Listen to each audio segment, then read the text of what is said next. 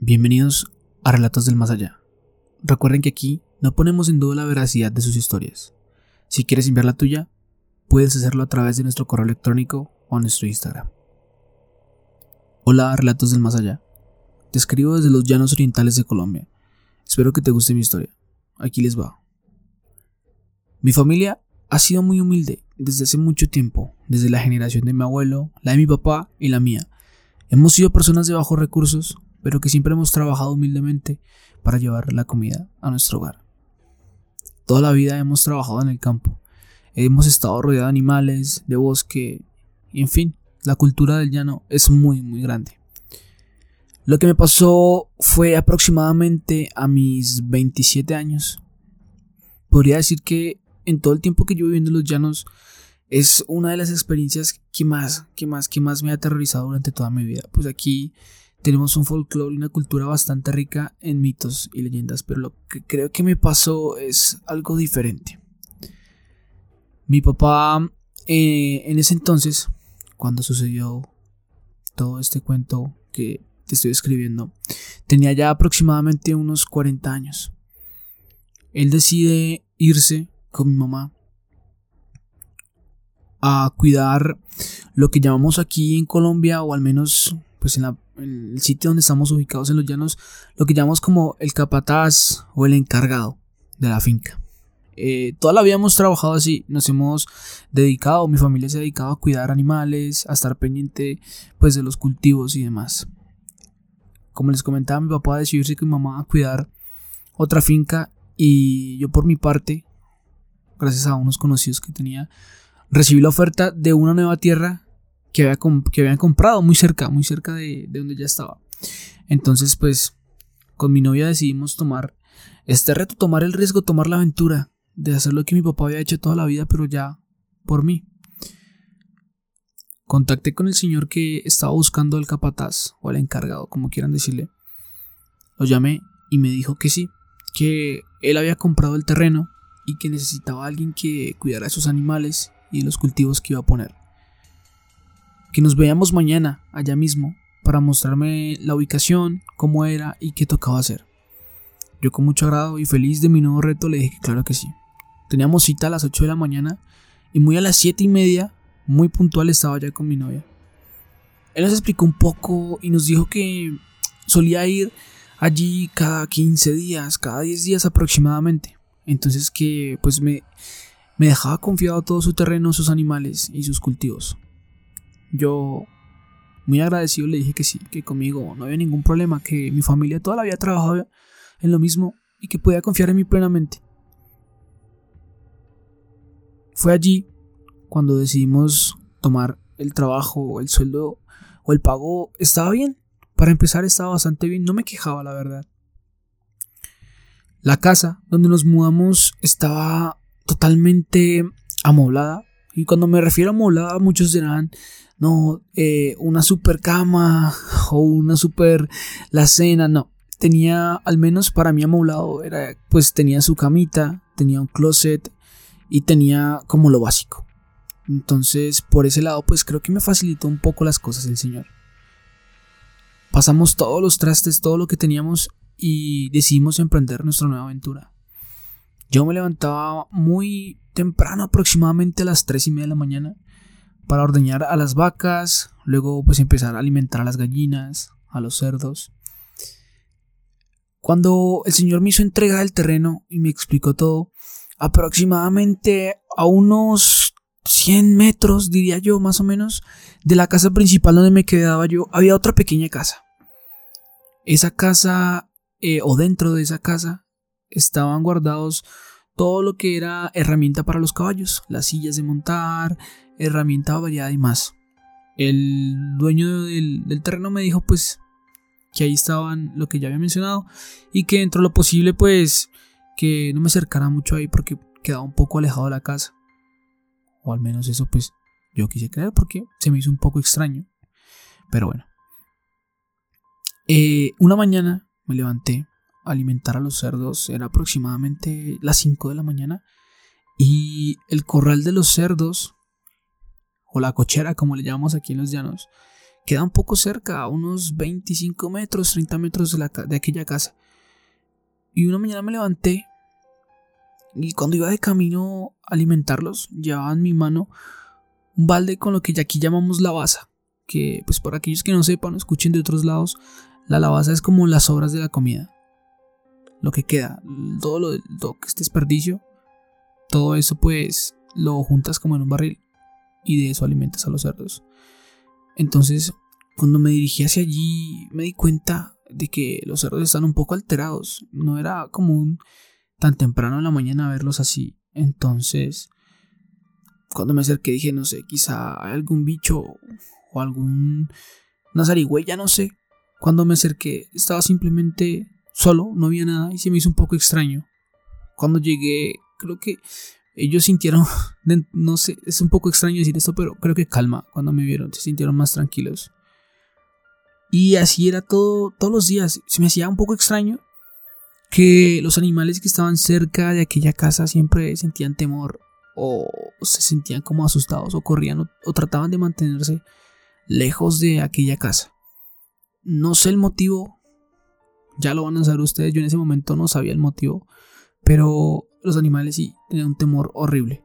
Se sentía, o sea, tú los veías, ni las vacas, ni los toros, ni la yegua, ni siquiera los pollos les gustaba acercarse allí. Pasaron aproximadamente unos seis meses y todo iba viento en popa, todo iba bastante bien, no me puedo quejar, estaba muy contento. El dueño del terreno hacía visitas ocasionales y me decía que estaba muy feliz del trabajo que estaba haciendo. Eh, como las cosas iban tan bien, él siguió siguió y siguió aumentando pues los animales, lo que fue cultivos en general, teníamos pues cultivos de yuca y, y cosas variadas.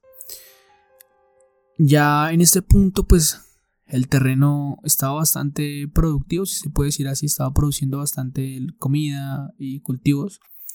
Y él me dice que va a contratar a un segundo capataz, a un segundo encargado, porque Em, pues considera que ya para una sola persona el trabajo es un poco tedioso.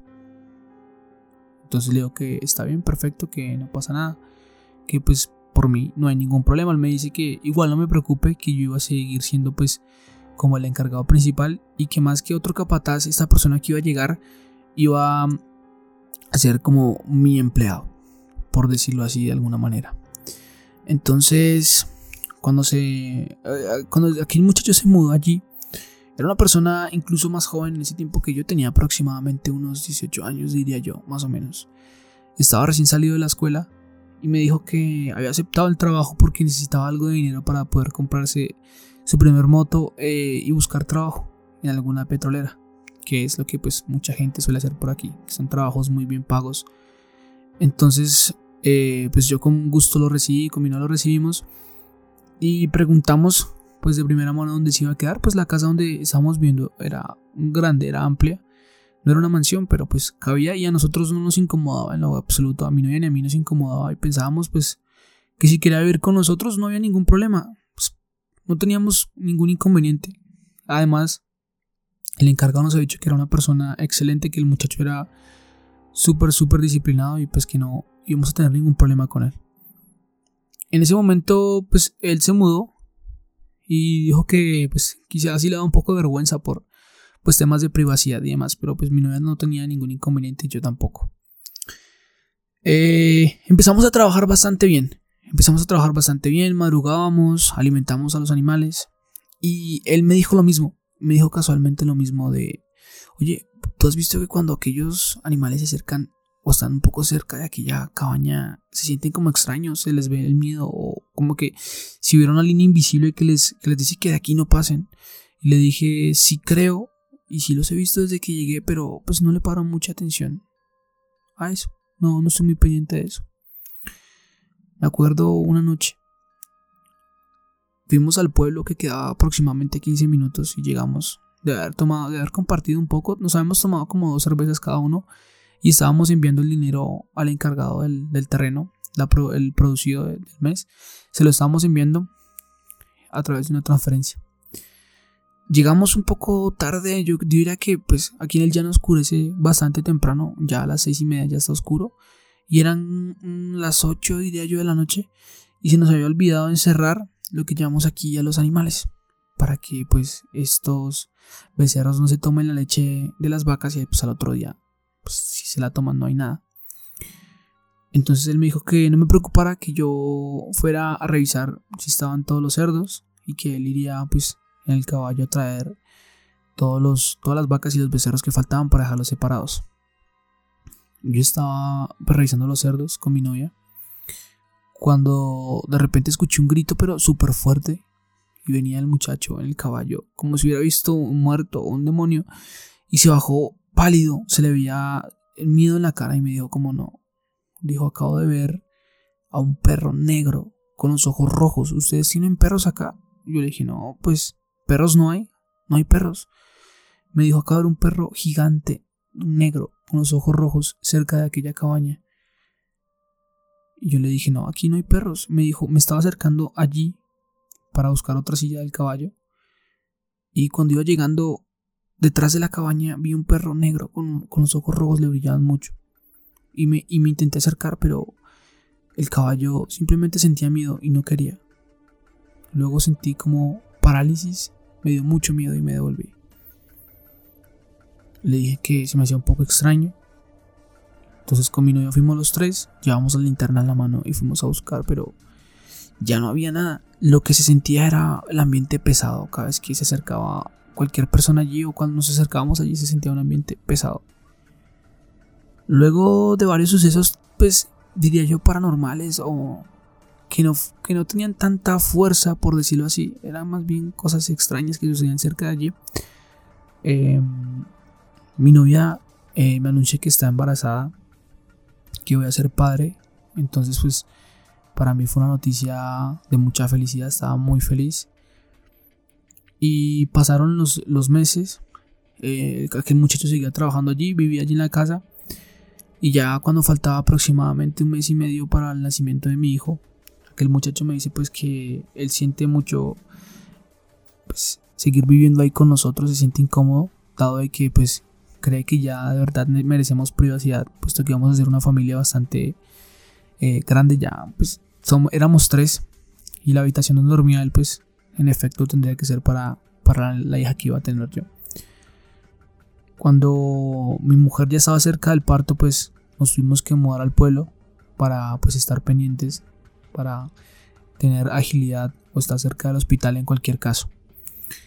Eh, aquel muchacho pues dice que él se queda solo allí, que no hay ningún problema.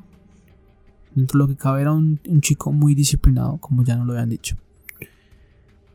Después de unos 20 días regresamos a la, finca y lo vemos ya un poco más serio. Yo llegué pues contento presentándole a mi nueva hija y él me dice, conté los días y las noches para que volvieras. De verdad lo he pasado muy mal. Y yo le dije como, what, ¿qué te pasó? ¿Por qué? ¿por qué me dices eso? O sea, te intentaron robar. ¿Qué ha pasado? Cuéntame, actualízame. Entonces, abrí la nevera, saqué dos cervezas y nos pusimos a tomar. Y me empezó a contar cosas súper extrañas.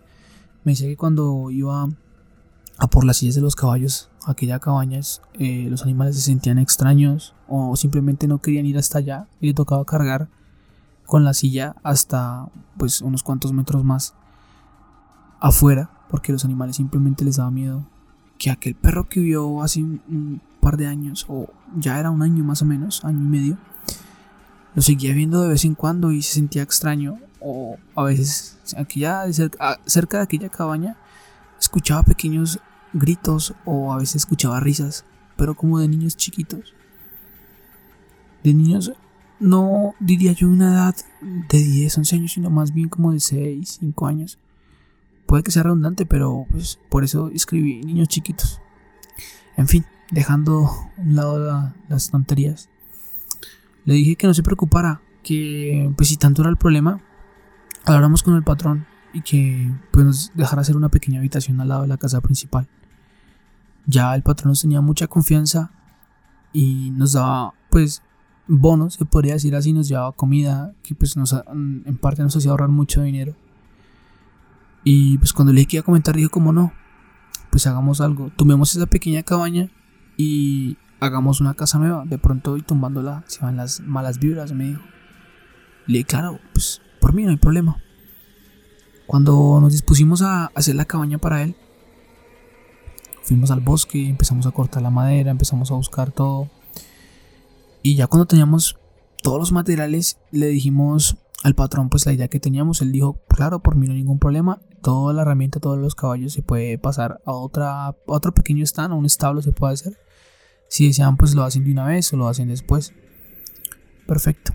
Empezamos a armar la, la nueva cabaña con mucha ilusión. En el mismo sitio yo le dije, deberíamos cambiarlo. Él me dijo como, no pues no te preocupes. O sea, aquí nomás hay como que tumbar el techo. Y, y se puede hacer ahí pues para facilitar todo, pues se puede hacer aquí mismo. Pues pienso yo para pues, que todo sea más fácil. Nos ahorramos dinero y un montón de trabajo. Empezamos a armarla y en aproximadamente 15 días teníamos una pequeña cabaña con dos habitaciones, con baño y con, con alberca pues estaba bien para él. Él se mudó allí, pasó su cama, tenía un pequeño radio en el que escuchaba todas las noches su, su programa de radio favorito. Me acuerdo que era una emisora donde, donde ponían música variada. Toda la noche se acostaba durmiendo esto, con, con esto. Y tenía un pequeño televisor que a veces, de vez en cuando, cuando, cuando se sentía un poco aburrido, porque en las noches, pues nuestra fuente de alimentación no, no era directamente de un poste, era como aquí llamamos algo que, se, que es una electrobomba que funciona pues con gasolina y genera energía. Entonces, pues cuando no había mucho dinero para gasolina, pues no teníamos energía. Entonces cuando eran días de pago, pues a veces usábamos eso para ver la televisión. Él se su pequeño televisor, eh, la poca ropa que tenía y su cama. Los días transcurrían sin ningún problema, todo bien. Él a veces me decía como de noche, cuando me estoy quedando dormido siento que alguien se ríe al lado de mí. Pero son niños, me decía él. Y yo, what? Pero es que no, no te entiendo, hermano. ¿Cómo que niños? Me decía, sí, siento que son niños los que se ríen de mí. O a veces salgo en la noche a orinar y siento un ambiente extraño. No sé por qué, me decía, siento algo raro aquí. Le dije, si deseas, porque no me yo, yo me quedo una noche y, y, pues miramos a ver qué pasa. Me dijo, si quieres traer una colchoneta te quedas aquí, al lado de la cama. En efecto, el día que me fue a quedar fue un poco extraño, pues nos estábamos quedando dormidos y ya yo estaba un poco cansado del día, de la rutina. Y él me dijo como descansa, espero que puedas dormir. Yo le dije lo mismo. Él se quedó dormido rápidamente y ya cuando yo dije, oh, qué bien, es hora de conciliar el sueño, empecé a escuchar lo que él me decía tal cual. Unas risas como de niños y escuchaba como en, en los llantos que decían se sentía como un dolor profundo y me dio mucho miedo. Inmediatamente lo levanté y le dije como, no, o sea, no puedes seguir viviendo aquí, hermano. Él me dijo como, pues no te preocupes, vamos a, déjame dormir en tu casa hoy y ya mañana llamamos al cura o le comentamos a ver qué, pues, el que nos dice. En efecto, el otro día fuimos hasta el pueblo, le comentamos al cura del pueblo, él nos dijo que podría ser alguna mala vibra o, o pues que en esa, en esa finca hace mucho tiempo vivió un narco y que este narco pues mató a muchas personas y que de pronto pues vea que hay una fosa común cerca o haya quedado malas vibras. Que él iba a hacer un rezo y, que, quizá con eso se arreglaba todo. Entonces en efecto, al otro día él fue, hizo un rezo, hicimos una oración muy bonita y el muchacho se quedó ahí y me dijo que aparentemente ya todo estaba bien, que no, no, no había vuelto a escucharlo aquellas risas que, se sentían.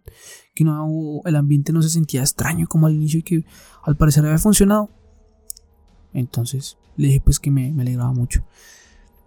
Con el pasar del tiempo, nuestro jefe nos compró una motobomba que es para extraer agua como de un pozo que aquí hacemos en los llanos, que es cavar muy profundo, hacer una excavación, una excavación muy profunda y sacar agua de la misma tierra. Entonces de ahí pues nos nutremos. Entonces hicimos un pequeño pozo a unos cuantos metros de la cabaña de él y nuestro patrón nos compró otra electrobomba para que él tuviera pues su baño privado y su alberca y agua para su alberca. Entonces, cuando hicimos el pozo y fuimos a instalar la electrobomba, yo pues decidí hacer la instalación con tubos de, de plástico común corriente. Lo conecté a la electrobomba y empecé a hacer huecos no muy profundos, de un metro aproximadamente, menos de un metro de profundo, hasta llegar a la casa. Pues dado que por allí pasaban a veces un carro que otro a las fincas aledañas, pues decidimos meterlo hacia, pues, hacia la parte de abajo, hacia la tierra, porque pues, cuando los carros pasaran lo iban a aplastar y se iba a dañar más rápido. El día de la instalación se me hizo un poco extraño ver cómo íbamos llegando a la casa y en algún momento yo metí la pala y saqué un poco de tierra y abajo se veía como algo negro de plástico. Se me hizo un poco extraño y cavamos un poquito más, un poquito más y encontramos una bolsa. Y él me dijo, ten cuidado con eso, ponte guantes o no saques eso. Es, se ve o yo he comentado, me han comentado, dice él, que cuando hay excavaciones así y ves algo así puede ser brujería. Entonces ten mucho cuidado, me dijo él. Fuimos por un par de guantes y sacamos aquella bolsa, no la quisimos abrir y seguimos haciendo los, los huecos para, para acomodar la tubería de la casa. encontramos unas 5 o 6 bolsas más aproximadamente con algo que había dentro, pero no quisimos y las dejamos en el lugar. No quisimos abrirlas, dejamos en el lugar y dijimos como hay que llamar al cura y preguntarle qué es esto. Cuando el cura llegó, se puso unos guantes, hizo una pequeña oración y las abrió. Encontró un montón de muñequitos, como de trapo. Y inmediatamente él dijo como Santo Dios y empezó a hacer una oración y empezó a hablar en otro idioma. Y dijo, esto es una brujería de muy alto nivel y hay que tener mucho, mucho cuidado con esto. Dijo el padre, inmediatamente llamó a un discípulo que llegó aproximadamente a los 10-15 minutos más o menos. Entre ellos empezaron a hacer una oración y regaron agua bendita alrededor de la casa, hicieron un montón de rezos. Y el discípulo le dijo, Padre, para acabar con esto hay que abrir el interior de los muñecos. Allí se encuentra de verdad lo que está impregnando la casa de, malas vibras. El padre jaló la cabeza de un muñequito y adentro se encontraban por lo borroso, no sé si era género masculino o femenino, pero lo que se veían fotos de niños. Inmediatamente me pasó un escalofrío horrible por todo el cuerpo. Me sentí súper asustado y nos miramos a la cara con aquel muchacho. Cuando sacamos todo eso, el padre dijo que era mejor retirarse de ahí, que esa zona, ese pedazo, había quedado pues con muy malas vibras, que nos recomendaba más bien no acercarnos ahí que era complicado limpiar un terreno donde habían vibras tan pesadas, ambiente tan pesado. Hicimos prácticamente lo que nos dijo él. Y, y bueno, pues la historia se regó por todo el pueblo. Y una vez estábamos almorzando en la casa principal. Ya habíamos construido la, de aquel muchacho cerca, más cerca de, la de nosotros, con permiso del patrón. Se acercó un señor en una moto y nos pidió que si le podíamos regalar un vaso de agua que iba para un poco lejos y que pues tenía ganas de ir al baño y quería algo de agua. Le dijimos que por supuesto que parqueara su moto y pues con mucho gusto lo atendimos y nos pusimos a hablar. Aquel señor nos dijo como escuché la historia de lo que les pasó, todo el pueblo lo sabe, ¿no? Le dijimos, sí, es un poco extraño, no sabemos por qué o, o cuándo sucedió eso, pues ya llevamos aquí aproximadamente 3, 4 años y pues no, no ha pasado, o sea, no, no hemos pasado nada por, por algo tan extraño, le dijimos, como en asombro otra vez. El señor ya, yo le calculaba unos 50, 60 años de edad más o menos, nos dijo, a ver, les cuento la historia, yo me la sé, yo me la sé porque en su tiempo, cuando yo tenía la edad que tienen ustedes, esto fue un boom. Lo que pasa es que la mayoría de gente que la sabe ya no está viva o simplemente no está en el pueblo. Yo soy uno de los pocos que queda por aquí. Nos contó que el señor que más o menos por el año 1989, 90 más o menos, en aquella finca había un narco, si se le puede llamar, no era como tal muy grande, para ser narcotraficante, pero trabajaba con drogas. Aquel señor tenía un fetiche extraño con los niños, se le encantaban las niñas y los niños, pero pues obviamente eh, eran fetiches súper extraños. Él mandaba a sus empleados al pueblo y pues compraba a los niños con, papas, gaseosa, dulces y los invitaba a, que, a la finca que allí tenía muñecos y les iba a regalar muñecos y juguetes y ropa. Los niños inocentemente aceptaban ir. Aquel señor dicen que cometía actos horribles con estos niños, les hacía cosas horribles. Algunos los asesinaba o les hacía cosas muy feas. A mí en ese momento se me pasó un escalofrío, imaginé esos gritos, esos llantos que se escuchaban en la noche y, me, me, puse muy, muy mal. El señor dijo que mm, en algún momento un empleado suyo lo denunció con la policía y eso le costó la vida. Entonces aquel narco, por venganza, contactó a una bruja y ella le dijo que para que, siempre vivieran sus recuerdos o todo lo que le había hecho a estos pequeños niños, hiciera lo que ella iba a decir, que era tomar una foto de cada uno y meterla en un muñeco y plantarla en aquel sitio donde él cometía todos aquellos actos horribles para que en su mente siempre que se acostara a dormir vivieran siempre los recuerdos de todo lo que él les hizo. Yo quedé súper, súper sorprendido y asustado. Y a día de hoy sigo trabajando aquí, pero jamás nos volvimos a acercar a ese sitio y Siempre cuando podemos vamos y regamos un poco de agua bendita y rezamos para intentar limpiar aquellas malas vibras. Te envío un saludo grande de los llanos orientales de Colombia. Espero algún día verte por aquí. Te mando un saludo, relatos del más allá. Recuerden que si este relato les gustó y quieren enviarme el suyo, lo pueden hacer a mi correo electrónico que está en la descripción del podcast o mi Instagram o a las redes sociales que aparecen ahí abajo. Esto de Relatos del Más Allá. Muchas gracias.